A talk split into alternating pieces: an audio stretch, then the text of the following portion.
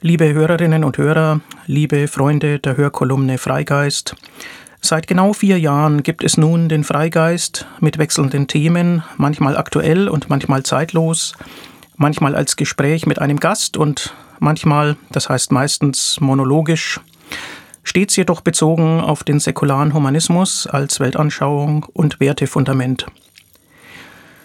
Ich möchte heute über den Frieden reden und da es nicht Aufgabe einer solchen Hörkolumne sein kann, die Weltpolitik nachzukauen, wie sie in den großen Medien ohnehin tagtäglich behandelt wird, möchte ich mich einer Person widmen, die fraglos prägend war für die Behandlung der Friedensfrage und die keinesfalls in Vergessenheit geraten sollte, vor allem nicht bei freien Geistern, da sie selbst einer war. Ich spreche von Bertha von Suttner, Lebensdaten 1843 bis 1914, Schriftstellerin mit menschheitlichen Idealen, frühes Beispiel für Emanzipation durch Bildung, Friedensaktivistin der ersten Generation, Friedensnobelpreisträgerin und in heutiger weltanschaulicher Begrifflichkeit allemal eine säkulare Humanistin. Wer war die Frau, die ihre Zeitgenossen polarisiert hat wie wenige andere und die vielen Nachgeborenen nur halb abwertend, halb anerkennend als die Friedensbertha in Erinnerung blieb? Betrachten wir ihren Lebenslauf und damit automatisch auch ihr Lebenswerk. Ich orientiere mich dabei vor allem an der Rororo Bildmonographie von Harald Stephan, erschienen 1998, als die sehr verdienstvolle und empfehlenswerte Reihe dieser Bildmonographien noch detailreicher und gehaltvoller gestaltet war, als man es einer heutigen Leserschaft zumuten zu können glaubt. Die Literatur ist, wie bei den meisten Themen, unüberschaubar. Wir müssen uns mit einem Einstieg und Überblick begnügen. Im österreichisch-ungarischen Vielvölkerstaat in der K&K-Monarchie kommt Bertha am 9. Juni 1843 in Prag zur Welt als Deutsch-Österreicherin böhmischer Herkunft. Dem Namen von Suttner wird sie erst mit etwa 30 Jahren zum ersten Mal aus der Nähe begegnen. Sie ist eine geborene Gräfin Kinski von Chnienitz und Tettau, alter böhmischer Adel, dem damals und bis 1945 neben diversen Ländereien und Landsitzen das Palais Kinski in Prag gehört, direkt am Altstädter Ring gelegen.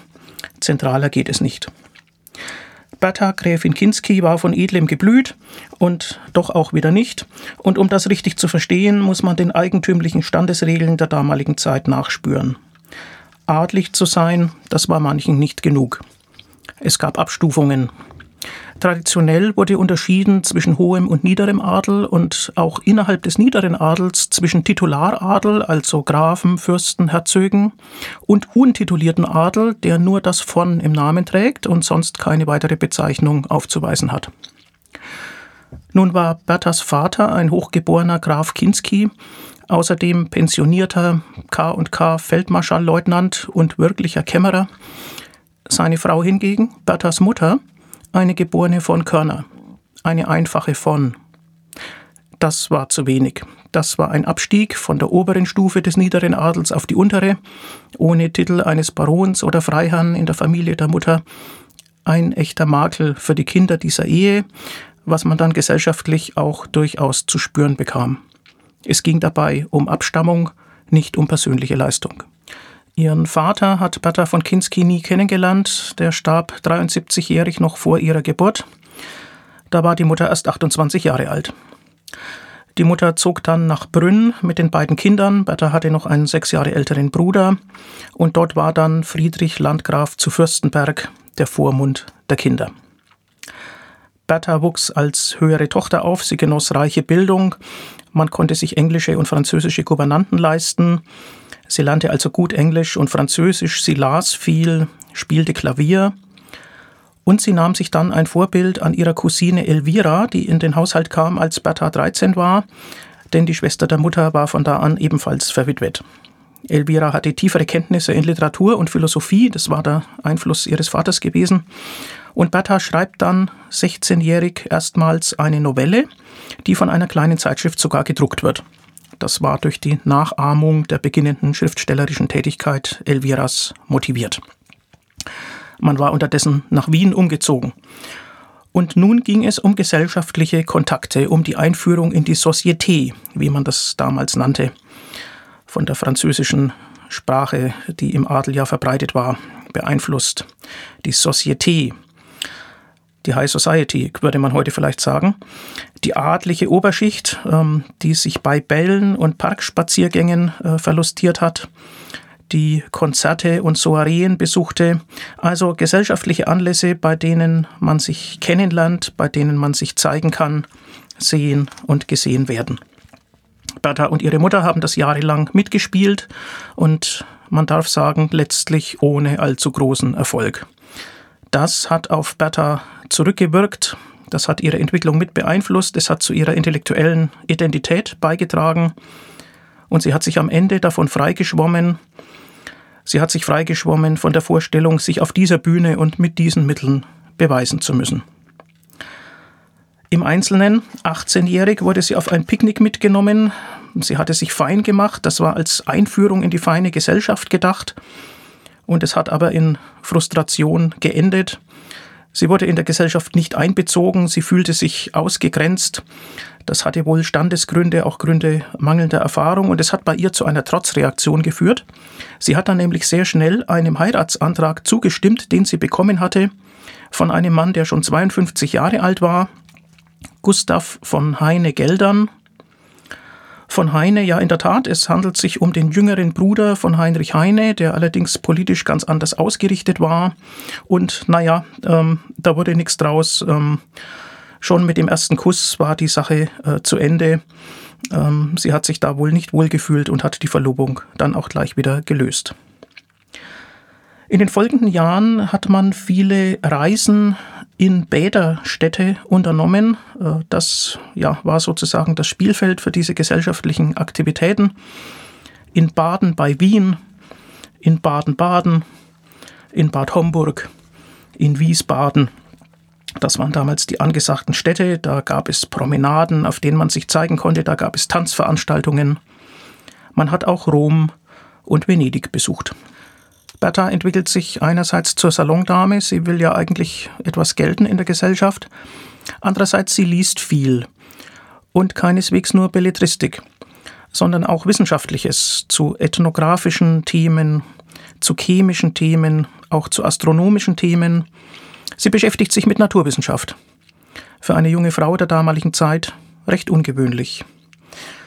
Und sie denkt nach. Mehr und mehr durchschaut sie die gesellschaftlichen Zwänge als hohl und sie sieht den Geist des Fortschritts eigentlich eher im Bürgertum und findet die unproduktiven Vergnügungen des Adels dekadent. Wir reden von den 1860er und 1870er Jahren. Ja, auch durchaus eine Zeit der Industrialisierung, der neuen Erfindungen, des Aufbruchs. Ähm, des Handels und des Gewerbes, aber eben nicht in diesen Adelsschichten.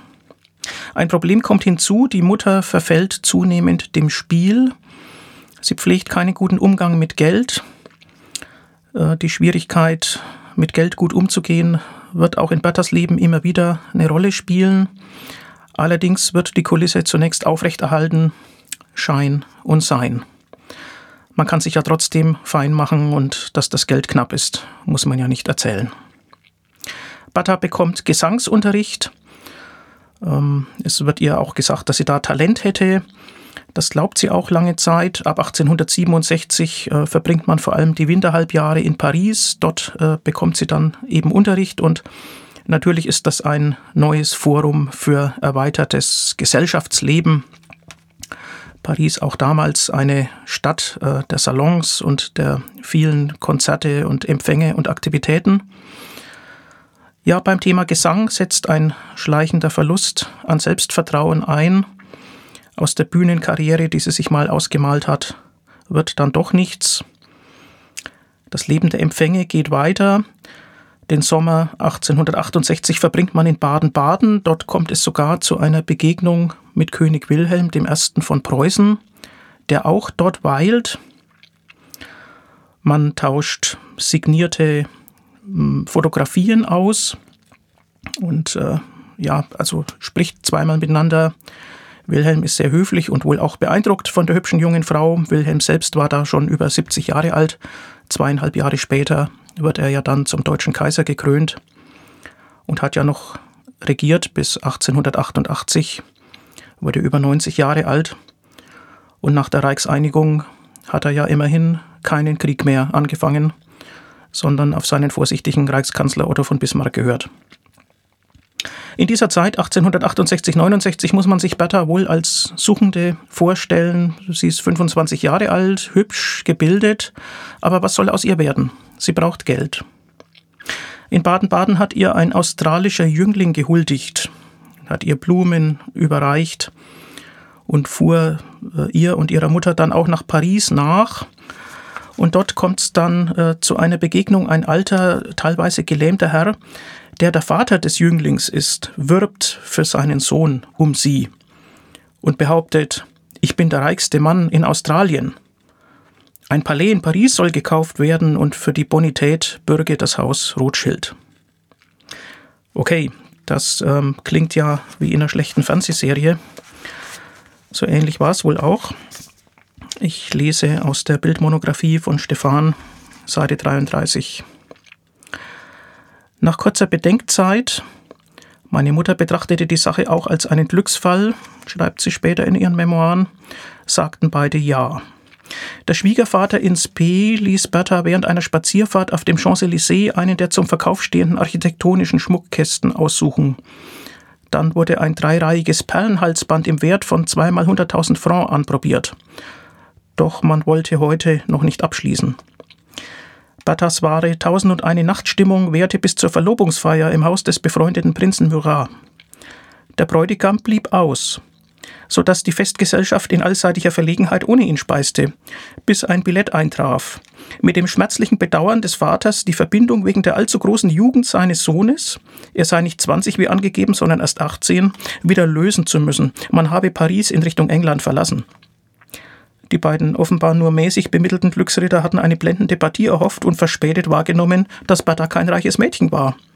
Obwohl sie durch den forcierten, erfolgsbedachten Lebensstil ihrer Mutter den Eindruck erweckt haben musste, besonders wohlhabend zu sein. Später erfuhren wir, schreibt sie später, dass die ganze Häuserzeile in Melbourne, die der gelähmte Australier sein eigen genannt hatte, und die sonstigen Millionen nur Märchen gewesen. Zitat Ende. Tja, das war wohl nix. Nächster Versuch. Sommer 1872 in Wiesbaden. Adolf Prinz zu sein Wittgenstein ist der nächste Verlobte. Man hat sich über die Musik kennengelernt. Man singt zusammen, auch Liebesduette. Daraus wird Liebe. Jedoch, was sie nicht weiß, er ist in Wahrheit hoch verschuldet und deswegen sogar unter Vormundschaft gestellt. Ja, alles schwierig. So ist das in der High Society, wenn man sich gegenseitig täuscht. Da kann man auf die Rollenmaskerade dann schon hereinfallen. Ja, trotzdem, sie macht sich Hoffnungen und er bricht auf zu einer Schiffsreise nach New York. Die Verabredung ist, er will nach einer gelungenen Karriere dort zurückkehren, um sie nachzuholen. Der Prinz kommt aber nie in New York an. Er stirbt auf der Überfahrt an den Folgen schwerer Seekrankheit. Auch diese Liaison führt nicht zur Hochzeit. Nun ist Bertha fast 30, unverheiratet. Die Mutter hat das Familienvermögen unterdessen durchgebracht. Wie soll es weitergehen? Ja, sie nimmt eine Stellung als Erzieherin an. Das ist ja möglich. Sie ist ja gebildet, ähm, sie hat Fähigkeiten. Erzieherin in einem adlichen Hause, im Hause des Freiherrn Karl von Suttner in Wien. Vier Töchter und zwei von drei Söhnen leben in diesem Haushalt. Ein großer Haushalt mit großer Dienerschaft. Da fährt man im Sommer aufs Land. Das kann man sich leisten. Es gibt einen Landsitz, Schloss Harmansdorf in Niederösterreich. Der jüngste Sohn, Arthur Gundakar von Suttner, wird geschildert als liebenswürdiges Naturell. Er ist sieben Jahre jünger als sie. Gleichwohl, man verliebt sich gegenseitig. Aber das darf nicht rauskommen. Denn zum Altersunterschied kommt noch der Standesunterschied an Heirat ist überhaupt nicht zu denken. Es darf nicht herauskommen, es kommt doch heraus. 1876, nach drei Jahren Angestelltenverhältnis in diesem Hause, da wird das Ganze offensichtlich. Die Reaktion der Hausherrin ist vorhersehbar. Bertha wird gekündigt. Freundlich, aber bestimmt. Das war damals so. Ähm, da musste einfach auf ja, die Zukunft einer möglichen Familiengründung, auf die damit verbundene Ehre und das gesellschaftliche Ansehen und auf den Stand Rücksicht genommen werden. Ja, was soll Bertha nun machen? In dieser Zeit erscheint ein Stellenangebot in der Zeitung mit folgendem Text. Ein sehr reicher, hochgebildeter älterer Herr, der in Paris lebt, sucht eine sprachenkundige Dame, gleichfalls gesetzten Alters, als Sekretärin und zur Oberaufsicht des Haushalts. Ja nun, ähm, sprachenkundig war sie zweifellos. Das gesetzte Alter ist Interpretationssache. Bertha hat sich beworben, sie hat die Stelle angetreten, ist nach Paris umgezogen und hat den älteren Herrn kennengelernt. Sein Name Alfred Nobel. Der schwedische Chemiker hatte das Dynamit erfunden, er war damit reich geworden, aber unglücklich. Er lebte allein, zurückgezogen, war menschenscheu. Aber er war sehr gebildet, er war nachdenklich, ein anregender Gesprächspartner. Es entstand daraus gegenseitige Achtung und eine Freundschaft, die ein Leben lang anhalten wird. Natürlich war ein Thema, welche Folgen der Gebrauch der Sprengstoffe auslösen kann, insbesondere auch im Krieg. Wie werden Kriege künftig ablaufen? Kann es sie überhaupt noch geben? Eine gewisse Saat des Pazifismus war durch diese Gespräche sicherlich gesät, aber noch war es nicht so weit, damit an die Öffentlichkeit zu treten. Bertha hatte das noch nicht als ihr Leib- und Magenthema entdeckt. Der Aufenthalt in Paris währte zudem nur kurz. Arthur war in Trübsinn verfallen, das wurde durch Briefe deutlich. Er wurde depressiv. Er hat ihr übermittelt, dass er ohne sie nicht leben kann. Und ja, tatsächlich, sie ist daraufhin umgehend nach Wien zurückgereist. Beide haben sich wieder getroffen und beide haben heimlich geheiratet im Sommer 1876. Familienschwierigkeiten hin oder her, es war tatsächlich die große Liebe und sie war gegenseitig. So wird aus Bertha Gräfin Kinski Bertha von Suttner. Dieser Schritt Arthurs, äh, der wurde ihm von seinen Eltern verübelt. Ähm, das Verhältnis zur Familie war gestört. Denn ja, ähm, sie war sieben Jahre älter, nicht ganz standesgemäß, hatte kein Geld und dann auch noch diese heimliche Hochzeit. Da musste natürlich ähm, ein Aufgebot, eine Ausschreibung stattfinden, aber dazu hat man irgendwie eine Kirche in einem abgelegenen Stadtviertel gewählt. Das hat in gewisser Weise die Eltern und die Verwandtschaft ausgetrickst. Ist ja eine schöne romantische Geschichte. Aber auf dem Schloss ging es nicht weiter. Was war der Ausweg? Nun, den Ausweg konnte tatsächlich Bertha bieten, nämlich durch alte Kontakte aus der Zeit des gehobenen Gesellschaftsrummels. Da hatte sie die verwitwete Fürstin von Mingrelien kennengelernt und die war bereit, sich um sie zu kümmern. Ekaterina Dadiani war ihr Name. Die nahm nun die beiden auf. Und diese Fürstin war gerade dabei, ein neues Schloss bauen zu lassen. Das war zwar noch nicht fertig, aber man ist dahin gereist, ist auch empfangen worden. Wo liegt eigentlich Mingrelien? Mingrelien ist Westgeorgien. Ein ganzes Stück weit weg. Aber dort war man glücklich. Nun brauchte man natürlich ein Einkommen. Ja, man hat dort Gesangs- und Klavierunterricht gegeben. Er hat sich auch als Zeichner von Tapetenmustern äh, ins Zeug geworfen. Man hat sich also durchgeschlagen mit diversen Tätigkeiten. Und man begann auch schriftstellerisch tätig zu werden. Man hat ja viel gelesen, man war gebildet. Beide hatten dieses gemeinsame Interesse. Und ja, es war eine Zeit, als dann 1877, 78 auch mal wieder ein Krieg ausgebrochen ist, der türkisch-russische Krieg. Und in dieser Zeit hat man schon die Einzelschicksale gesehen, die damit äh, verbunden waren. Denn ähm, die englische Krankenschwester Florence Nightingale hatte ja bereits im Krimkrieg der 1850er Jahre das Ganze zum Thema gemacht und Henri Dunant, der Gründer des Roten Kreuzes, war ja vom Leid tief ergriffen und beeindruckt, das bei der Schlacht von Solferino 1859 im Rahmen des italienischen Unabhängigkeitskampfes sichtbar geworden ist. Das war also ein Stück weit in der Öffentlichkeit schon präsent. Man hat allerdings noch nicht an gewissermaßen die Abschaffung oder Überwindung des Krieges als politisches Thema gedacht, sondern man hat zunächst mal das Leid der Einzelnen gesehen, hat den Krieg als solchen aber gleichsam als zwangsläufig wie eine Naturkatastrophe angesehen. Ein Krieg bricht eben aus, so wie ein Vulkan ausbricht. Naja, die beiden dort im fernen Georgien schreiben, sie bedienen Feuilletons von Zeitungen, auch in Österreich. Sie berichten einerseits über das Kriegsgeschehen, aber auch über Land und Leute und entwickeln dort eine gewisse Routine. Bertha schreibt auch Romanhaftes mit aufklärerischem Anspruch, denn sie war geprägt durch das Denken, das mit Charles Darwin in die Welt gekommen war und das in England von Herbert Spencer, in Deutschland von Ernst Haeckel und von vielen anderen fortschrittsorientierten Autoren auch ein Stück weit auf die Entwicklung der Gesellschaft und auf die Entwicklung des politischen Lebens übertragen wurde.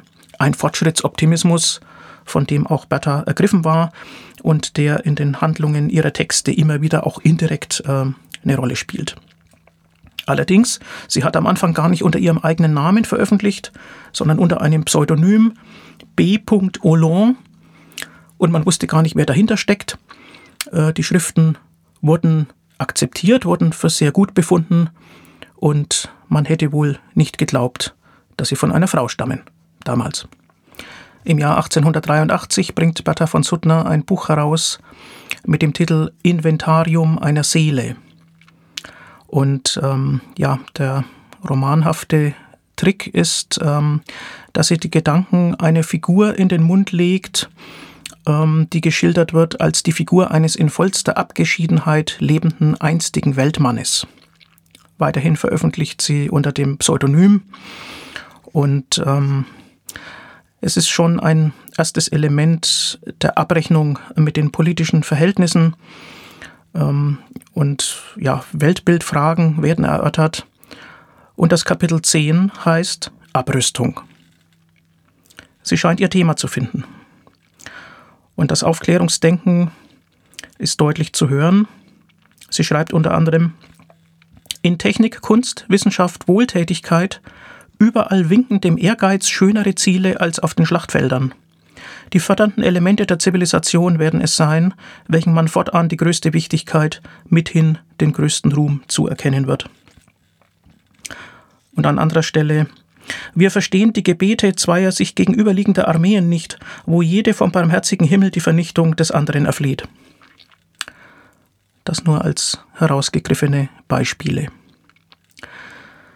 Ja, im Mai 1885 gehen die kaukasischen Jahre zu Ende, denn ähm, der Familiengroll hatte sich unterdessen erledigt. Die Familie von Suttner hatte gesehen, dass die beiden sich eine eigene Existenz aufgebaut hatten, sich weiterhin gut verstanden.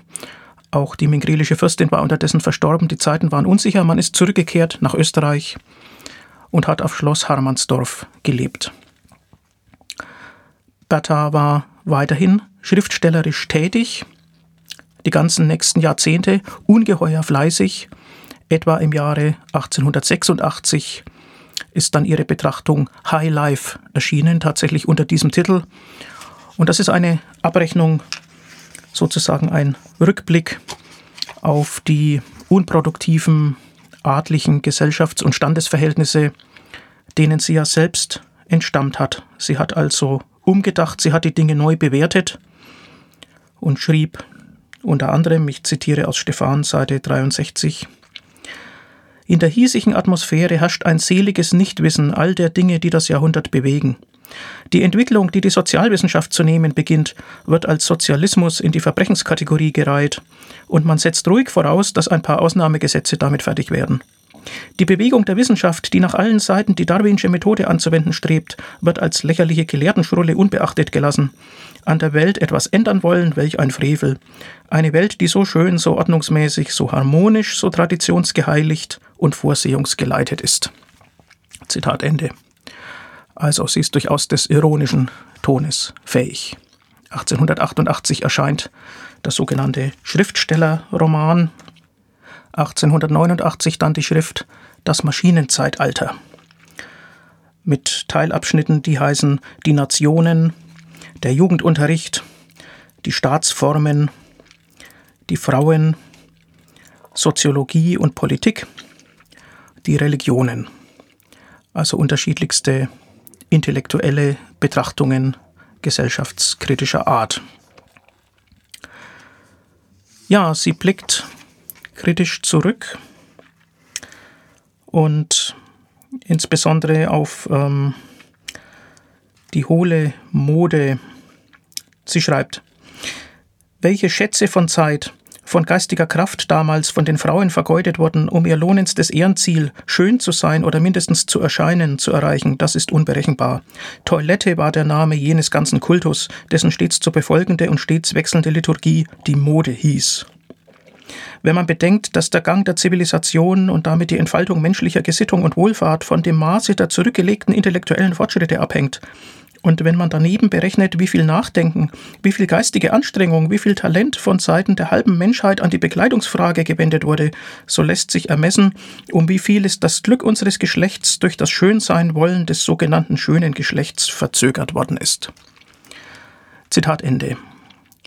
Bertha von Suttner ist im Herzen eine Frauenrechtlerin. Und auch dies wird nochmal deutlich durch eine Stelle aus ähm, der Schrift Das Maschinenzeitalter, Stefan, Seite 69. Immer nur im Hinblick dessen, was die Frau nicht als Mensch an sich, sondern als Gefährtin des Mannes leisten konnte, ward ihr Wert und ihr Recht bemessen sei es nun, um als Weib des Wilden die Gunst zu genießen, dem Herrn das erbeutete Wild in die Hütte zu schleppen, um als Hindu-Witwe dem toten Gebieter durch den Holzstoß ins Jenseits folgen zu dürfen, oder um als angetraute Ehefrau dem Gesponsen die Hemdknöpfe anzunähen, oder um endlich, wie die beliebte Schmeichelrede lautete, als hochgebildete Salondame durch ihren verfeinernden Umgang auf ungehobelte Jünglinge abschleifend zu wirken. Immer war es ihre männerbeglückende Wirksamkeit, auf die sie sich prüfen lassen musste. Zitat Ende. Sie hat diese Schrift übrigens nicht mehr unter ihrem alten Pseudonym veröffentlicht, sondern als jemand, einfach unter dem Namen jemand. Und später hat sie in ihren Memoiren rückblickend dazu geschrieben, in wissenschaftlichen Kreisen herrscht so viel Vorurteil gegen die Denkfähigkeit der Frauen, dass das mit einem Frauennamen gezeichnete Buch von solchen einfach ungelesen geblieben wäre, für die es eigentlich bestimmt war. Tja, die Frau war nicht dumm. 1889 erscheint ihr Hauptwerk Die Waffen nieder. Auch das ist ein Roman. Die Romanheldin Martha erlebt an den Schicksalen ihrer Männer, zwei dann im Krieg verstorbenen Männern, was der Krieg anrichten kann, dass es geschickt konstruiert durch entsprechende Erlebnisse. Die Figuren sind so gezeichnet, dass langsam ein gewisses Umdenken stattfindet, dass durchaus die ja eher bezogenen, nationalbezogenen Argumente für die Waffengänge auch mit vorkommen, denn die waren ja in der Gesellschaft präsent und auch dominant, dass aber äh, die Einwände klar vor Augen stehen dieser Roman, kann man sagen, ist eingeschlagen. Sie hat ihn unter ihrem Namen veröffentlicht, Bertha von Suttner. Damit war sie bekannt.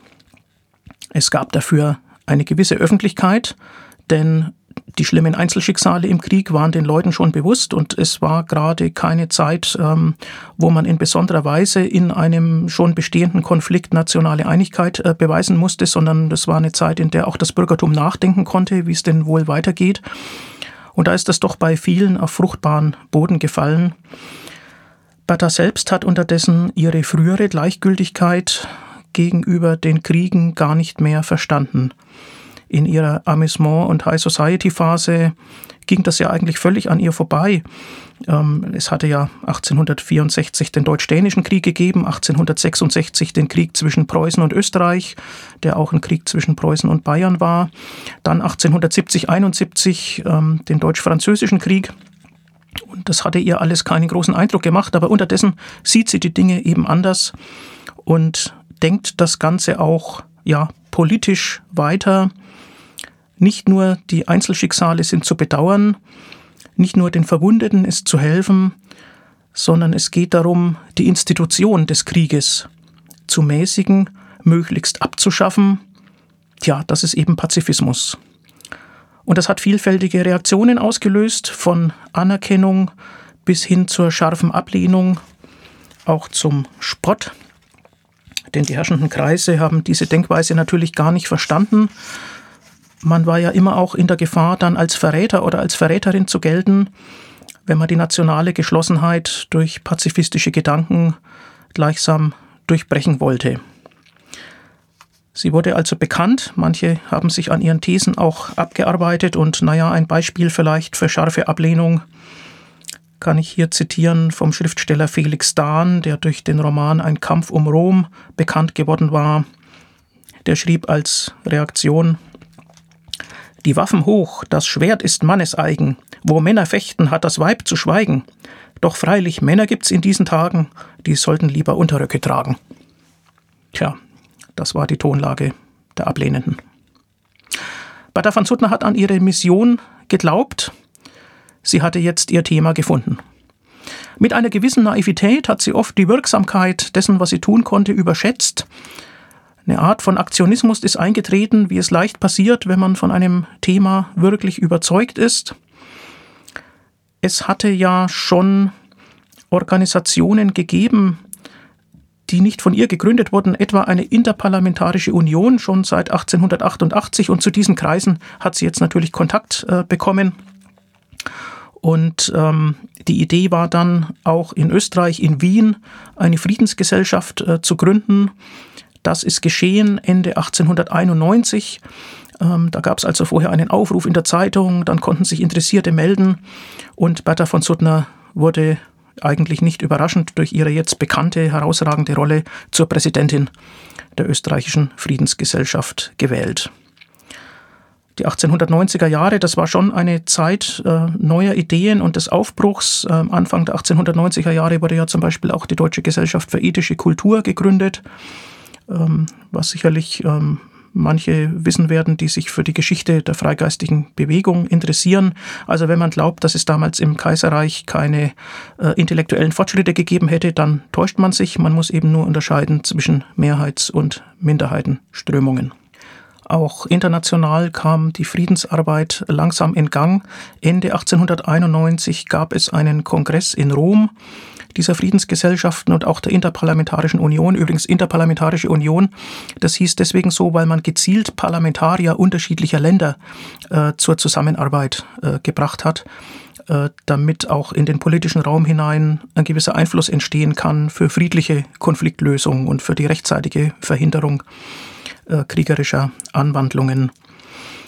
Ja, dort Ende 1891 hat sie eine Rede gehalten erstmals. Das war bisher nicht ihre Tätigkeit gewesen, wurde aber in den folgenden Jahren fester Bestandteil äh, ihrer Aktivitäten für die Friedensarbeit. Sie hat noch viele Reden gehalten und war auf Podien und zu dieser ersten Rede, vor der sie zunächst durchaus Bammel hatte, ähm, ja, da schreibt sie dann im Rückblick in, bei ihren Memoiren.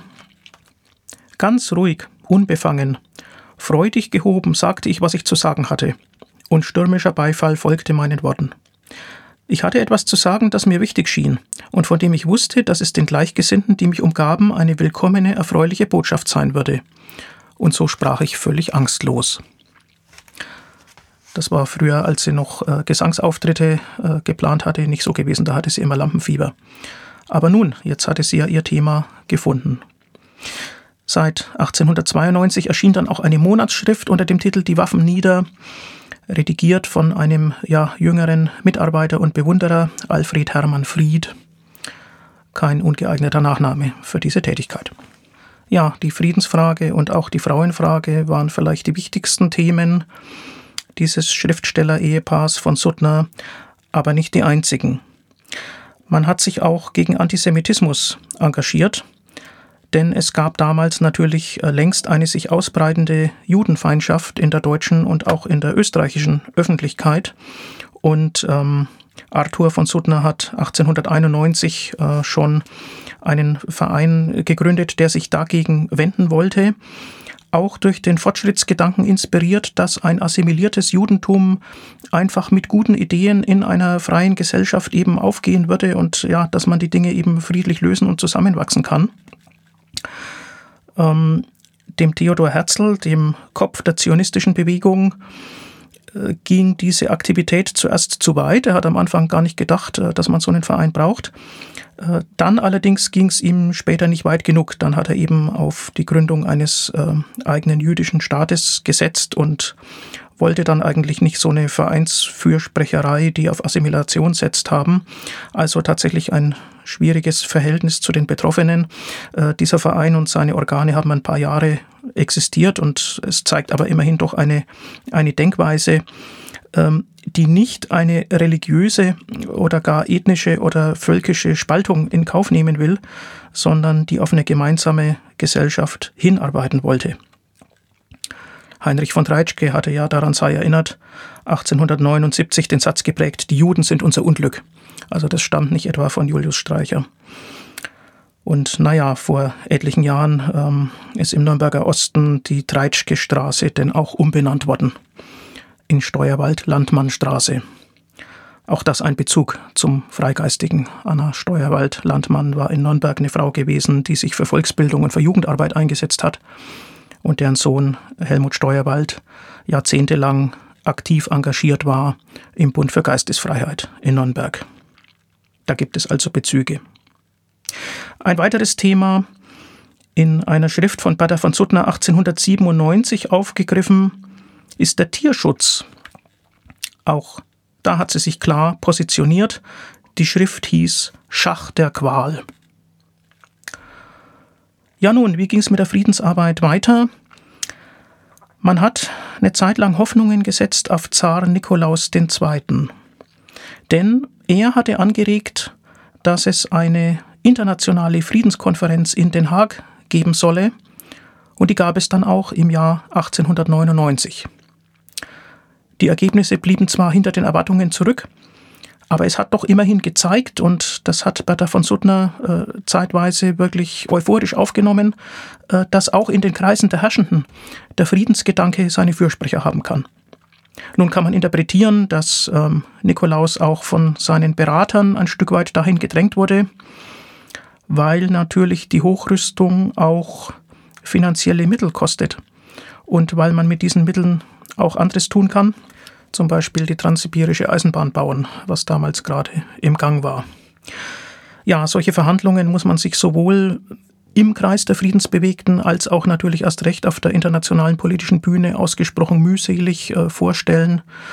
Ähnlich ja wie heute, die Interessen sind unterschiedlich und nicht jeder will dann mitgehen und der deutsche Kaiser etwa war nicht sehr begeistert von diesen Ideen, denn er wollte ja seine Flotten, seinen Flottenaufbau, seine Flottenrüstung äh, betreiben. Deswegen kam da also nicht allzu viel raus. Bada von Suttner blieb ihren Themen treu. Sie schrieb 1902 äh, den Roman Marthas Kinder, äh, gewissermaßen eine Fortsetzung äh, zu Die Waffen nieder. Darin heißt es unter anderem, so viele könnende und so viele wissende Wesen, wie die Menschen zu werden jetzt im Begriffe stehen, müssen auch vernünftige Wesen mit vernünftigen Einrichtungen werden. Das ist der Zwang des Anpassungsgesetzes. Und äh, sie bezeichnet dann ähm, die aus unwissenden Zeiten überkommenen Einrichtungen als heillos und meint, das Unvernünftigste von allem, neun Zehntel aller Hilfsquellen darauf zu verwenden, einander besser totschlagen zu können, sich die Heimat Erde in Beutestücke einzuteilen, um die man sich gegenseitig zerfleischt. Erschienen ist Matas Kinder dann 1903 und da leider hat Arthur schon nicht mehr gelebt. Er ist nämlich Ende 1902 an einer Krankheit verstorben. Ähm, das gab noch einen kleinen Familienknatsch, weil die Angehörigen der Familie Suttner einen Priester holen wollten, um die Sterbesakramente darzureichen. Aber die Eheleute Suttner hatten sich gegenseitig das Wort gegeben, in der Originalformulierung das Aufdrängen von kirchlichen Zeremonien von unserem Sterbebett fernzuhalten. Und daran hat man sich dann auch äh, gehalten. Übrigens, Bertha von Suttner selbst hat später verfügt, ähm, dass sie einer Feuerbestattung anheimgegeben wird. Das geschah dann auch im Krematorium in Gotha denn ähm, es war damals vor dem Ersten Weltkrieg noch nicht so verbreitet, noch nicht in jeder Stadt möglich, tatsächlich eine Feuerbestattung zu kriegen. Die Krematorien waren ja letztlich eine freidenkerische, eine freigeistige Idee. um nämlich von der christlichen Erdbestattung in geweihter Erde wegzukommen. Und das war natürlich auch finanziell günstiger und ist es ja bis heute. Bertha war sehr in Trauer nach dem Tod ihres Ehemannes. Ja, reden wir über den Nobelpreis. Der Kontakt zwischen Bertha von Suttner und Alfred Nobel hatte ja jahrzehntelang bestanden und schon aus den 1890er Jahren stammte die Idee Nobels, einen wesentlichen Teil seines Vermögens für Friedenszwecke für einen Preis zu stiften. Er dachte zunächst, dass er das vielleicht alle fünf Jahre tun sollte. Bertha hat ihm dann widersprochen mit dem Argument, dass die Bewegung jährlich Geld braucht. Und ähm, tatsächlich wurde dann der Nobelpreis gestiftet. Der Stifter ist im Jahr 1896 verstorben. Der erste Nobelpreis ist 1901 verliehen worden. Fünf Jahre später. Warum? Ja, weil die Erben das Testament angefochten haben. Die Nobel-Nachkommen haben sich gefragt, wieso denn so viel Geld an irgendwelche Wissenschaftler gehen soll äh, und nicht an sie selbst. Und das musste dann eben erst ausgetragen werden und war dann erst 1901 ähm, geklärt. Da hat Bertha von Suttner den Preis aber nicht bekommen, obwohl sie bei der Ideenfindung ja maßgeblich mit beteiligt war im Austausch mit Alfred Nobel. Nun, man hat damals ähm, Männer wohl einfach wichtiger genommen. Der Nobelpreis 1901, der erste Friedensnobelpreis, wurde verliehen an Frédéric Passy, einen führenden Kopf der Friedensbewegung in Frankreich, und an Henri Dunant, also ein geteilter Preis. Und dann in den Folgejahren noch diverse andere Preisträger. Aber 1905, 1905, der fünfte Friedensnobelpreis, der ging ungeteilt an Bertha von Suttner. Damit waren nicht zuletzt auch ähm, Finanzprobleme ein für alle Mal gelöst. Es hatten sich äh, alle möglichen älteren Gläubiger dann noch gemeldet, nachdem bekannt war, dass sie das Preisgeld bekommen hat. Aber selbstverständlich war das ein massiver erneuter Auftrieb für ihre Bekanntheit und für ihre Sache. Sie hat auch zwei Amerikareisen absolviert, eine bereits 1904, auf der sie unter anderem auch mit dem amtierenden amerikanischen Präsidenten Theodore Roosevelt äh, gesprochen hat der ja vor dem Ersten Weltkrieg Präsident der USA war, nicht zu verwechseln mit Franklin Delano Roosevelt. Die zweite Amerikareise war dann 1912 und ähm, es fiel ihr dann schon zunehmend schwer, diese ganzen Aktivitäten aufrechtzuerhalten. Sie war weiterhin publizistisch tätig. Im Jahr 1912 erscheinen weitere wichtige Schriften. Aus der Werkstatt des Pazifismus heißt eine und eine andere heißt die Barbarisierung der Luft. Denn es war schon vor dem Ersten Weltkrieg klar, man konnte das sehen, wenn man sich dafür interessiert hat, dass Sprengstoffe, dass Bomben aus Flugzeugen abgeworfen werden können. Das Flugzeug war ja damals ein ziemlich neues ähm, ja, Verkehrsmittel, abenteuerlich, ähm, wenn man an den Spielfilm Die tollkühnen Männer in ihren fliegenden Kisten denkt im Ersten Weltkrieg, aber natürlich angenehm war das alles nicht. Und wer mitgedacht hat, der konnte sehen, was da vielleicht kommt. Bertha von Suttner hat es gesehen, sie konnte es nicht verhindern. Sie verstarb am 21. Juni 1914. Acht Tage später wurde dann der österreichische Thronfolger Franz Ferdinand erschossen. Es folgte die Juli-Krise und Anfang August brach der Erste Weltkrieg aus. Die Katastrophe, die sie am Horizont geahnt hat und nicht verhindern konnte, der Einbruch, ja im Grunde die Katastrophe des 20. Jahrhunderts.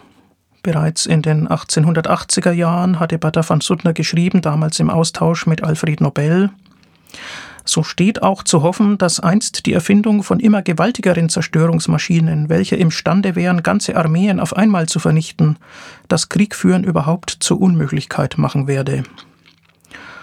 Und in den 1890er Jahren ähm, eine Romanfigur, ein Amerikaner, spricht da unter ihrer Autorschaft bis wir Amerikaner einmal ein Geschütz erfinden, das eine Festung samt ihrer Besatzung mittels einer einzigen elektrischen Funkenentladung auf zehn Meilen Distanz in die Luft sprengt. Dann wird's ein Ende haben mit dem Krieg führen. Das ist geschrieben 45 Jahre vor der Entdeckung der Kernspaltung. Alles bewegende Fragen, die bedrückend aktuell bleiben.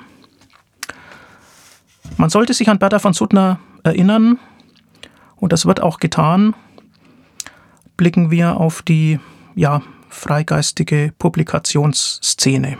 Der säkulare Philosoph Joachim Kahl hat im vergangenen Jahr im Tektum Verlag ein Büchlein herausgebracht mit dem Titel Humanismus eine Einladung, in dem neben diversen Kunstbetrachtungen und Lebensweisheiten auch vier historische Persönlichkeiten gleichsam paradigmatisch für humanistisches Wirken kurz vorgestellt werden. Die erste davon ist Bertha von Suttner. Karl resümiert auf Seite 72, die Abschaffung der Kriege bleibt eine Menschheitsaufgabe. Großer Dank an Bertha von Suttner für ihren wichtigen Beitrag. Zitat Ende. Dem kann man nur zustimmen. Bedeutende Persönlichkeiten werden seit jeher gerne auf Briefmarken verewigt. Wie sieht das bei Bertha von Suttner aus? Oh, ich habe da ein bisschen nachgeschaut. Nun, die früheste Briefmarke mit ihrem Antlitz ist wohl am 1. September 1964 aus Anlass ihres 50. Todestags erschienen, und zwar in der DDR, eine 25-Pfennig-Marke, Auflage 3 Millionen Stück. Dann folgte 1965 die Republik Österreich, ihr Heimatland. Anlass war das 60. Jubiläum ihres Nobelpreises das sind etwas eigenwillige Anlässe in Österreich. Äh, offenbar regiert da das Sechsagesimalsystem. Ähm, denn erneut ist 2009 eine Briefmarke in Österreich erschienen. Anlass war der 120. Jahrestag des Erscheinens ihres Romans Die Waffen nieder. Seit 1970 war sie auch als Motiv auf dem 1000-Schilling-Schein verewigt, bevor sie dort von Erwin Schrödinger abgelöst wurde. Ja, das möchte ich nicht gegeneinander ausspielen, die Lebenswerke Bertha von Suttners und Erwin Schrödingers. Sie ziert heute äh, auch die Rückseite der österreichischen 2-Euro-Münze. Na, das ist doch mal was. Und bei den Briefmarken, ja, die Bundesrepublik hat erst im Februar 1991, also nach der Wiedervereinigung, eine Marke mit ihrem Bildnis rausgebracht in der Serie Frauen der deutschen Geschichte.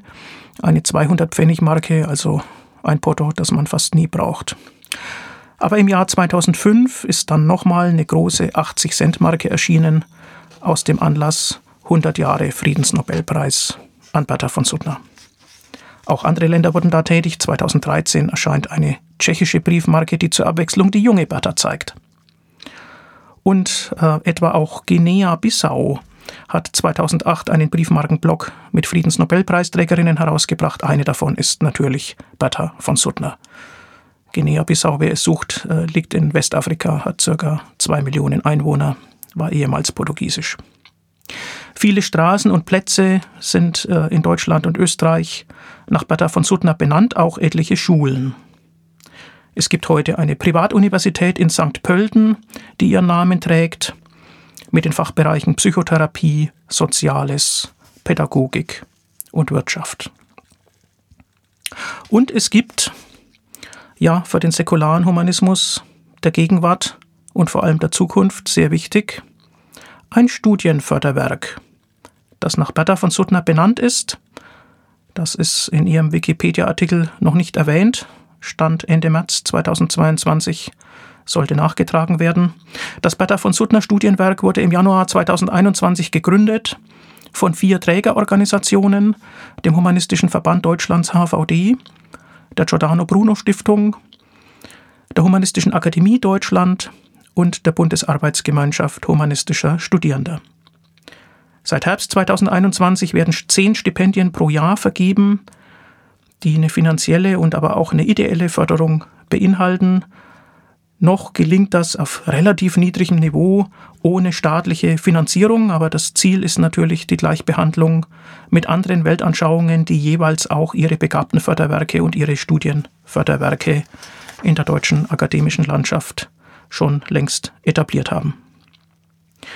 Humanismus wird dabei als Weltanschauung betrachtet. Ich zitiere aus der Selbstdarstellung des Bertha von Suttner Studienwerks. Als Weltanschauung bietet der Humanismus eine sinnhafte ethische Perspektive auf das Leben der Einzelnen und ihr Zusammenleben im Ganzen der Welt. Er beantwortet die großen existenziellen Fragen der Menschheit, ohne mit übernatürlichen Kräften zu rechnen. Denn Humanisten und Humanistinnen erklären die Welt konsequent aus sich selbst heraus. Deshalb glauben sie auch nicht an ein Weiterleben nach dem Tod, sondern konzentrieren sich auf das Leben im Hier und Jetzt, dessen Wert durch die Absage an die Ewigkeit keineswegs geschmälert wird. Im Gegenteil, gerade weil das Leben endlich ist, ist es so unendlich kostbar.